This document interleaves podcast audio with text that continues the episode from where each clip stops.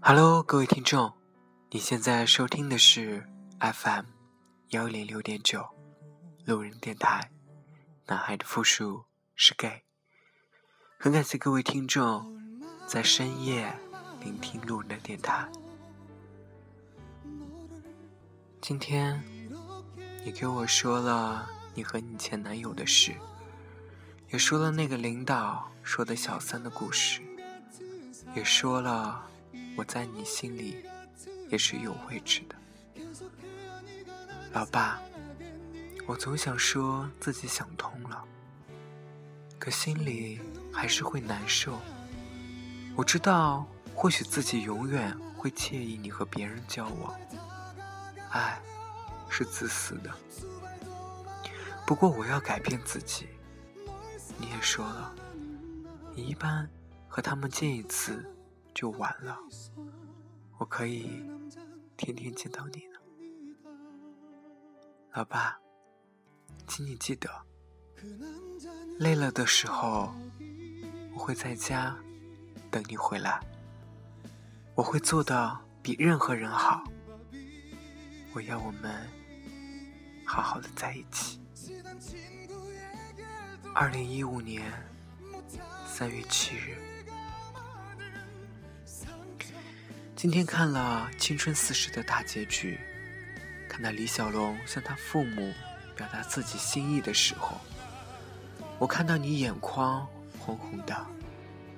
这也是我第一次看到你流泪，而你流泪，是因为他的执着与深情吗？你是因为他不顾世俗，不管自己与宋晴的年纪差。追求爱情而流泪吗？你知道那一刻我多想走过去，抱着你，告诉你，我也可以，我也可以为爱坚持不懈，为爱执着固执，为爱不顾一切。我多想告诉你，我想陪你一生，我想照顾你一生。宋清说：“一生太长，明天如何都不知道。我也明白，承诺就是狗屁。你也没有给我任何承诺，可我真的下定决心陪你走下去。我不需要轰轰烈烈，不需要浪漫。”我只是想能看着你，和你说说话。电视的结局最后皆大欢喜，我期望我们也是。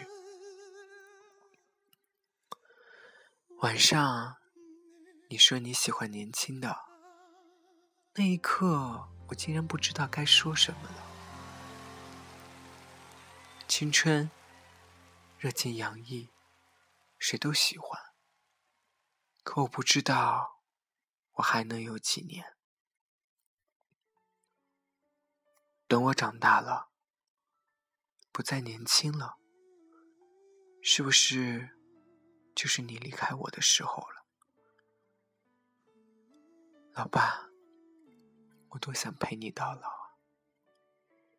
如果我永远二十岁，那该多好！这样，你就能一直喜欢我了。可惜，没有如果。二零一五年三月十日，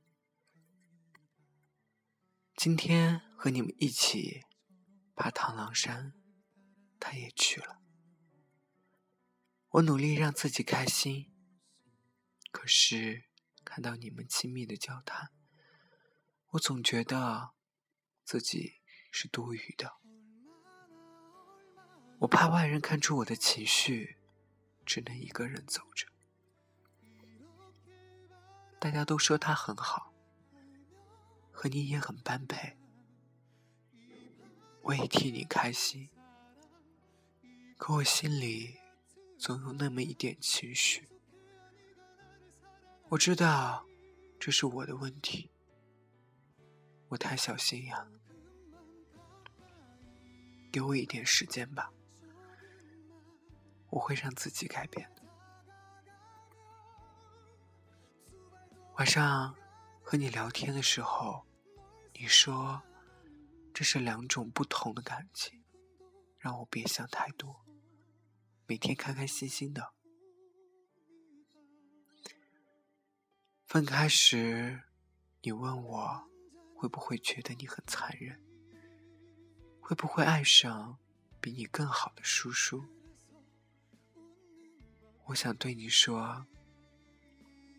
因为已经有了你，我不想再碰到更好的。我不是不会对别人动心，而是因为有了你，我就觉得没有必要再对其他人动心了。我不是不会爱上别人，而是我想珍惜你，能在一起不容易。既然选定。就不要随便放手。世上的好人数不清，但遇到你就已经足够了。村长老爸，让我一直陪着你吧，好不好？二零一五年三月十五日。今天看到一个故事，和我的处境很像。看到一个很好的评论，想与你分享。世上哪有一成不变的真爱？不要有任何烦恼。当初做了那么多的决定，做了那么多的牺牲，你的出发点是什么？是爱。和他在一起是不是很快乐？这就足够了。两个人不可能一辈子永远在一起，若即若离才是最好的结局。你担心他爱上别人，和别人好，你可知道，别人又有几个真心？话说回来，真心这种东西，是可以拿到桌面上说说的东西吗？想开点儿，毕竟你不是女人，不能替他生子。跟着心走，不求真心，但求用心。刚才我对你说，这辈子我们做不成夫妻。下辈子一定当你老婆，你说好。下辈子我还做我，等着你的到来。我很开心，其实我挺容易满足的。我只是想可以和你多说说话，哪怕只是一句晚安。宝贝，二零一五年三月十七日，至此，林宪伟的故事就分享完了。其实，当我第一次看到林宪伟的故事时，我很吃惊。我问了他无数个问题。我问过他，跟大叔的年龄差距多少？他告诉我说，有二十六岁。我当时也是无法接受这样的一个现实。我问他说，为什么你会选择一个大你二十六岁的人去爱？他告诉我说，因为他从小缺少父爱。我当时的想法，并没有很想把这样一个故事作为一个节目内容录制给大家，因为可能是我心里过不去那道坎儿。我相信。很多听众听完这个故事，也会跟我有一样的疑惑，或者是不理解。但我又想一想，我们本来就是异于其他人的一个人群，我们是同志，又深爱着男人。如果。我们会去质疑林宪伟这样一段感情，那会不会是以五十步笑百步呢？虽然这个故事发生的比较狗血，但它的确是发生在我们现实生活当中的。我当时问他说。我想给这一期节目的名字起“不伦之恋的爱与痛”。林建伟貌似很不喜欢，他说：“这应该算不上是不伦之恋吧。”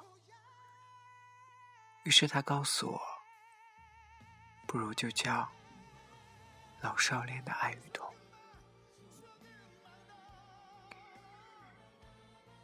未来，林宪伟跟村长的故事还会继续。我们永远只能读得到故事的开头，却无法预知故事的结尾。好了，各位听众，你现在收听的是 FM 幺零六点九六人电台。男孩的复数是 gay。如果你喜欢路人电台，请把电台分享给你的好基友们。如果你也想像林宪伟一样，在节目当中分享你的故事，可以关注路人电台的微博，还有路人电台的微信公众号，跟路人有。进一步的交流，微信公众号和微博都在节目简介当中。路人在这里，期待与你们相见。晚安，各位听众。成都，今夜请将我遗忘。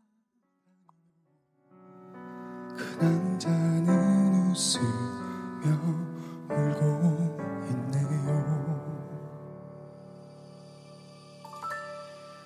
얼마나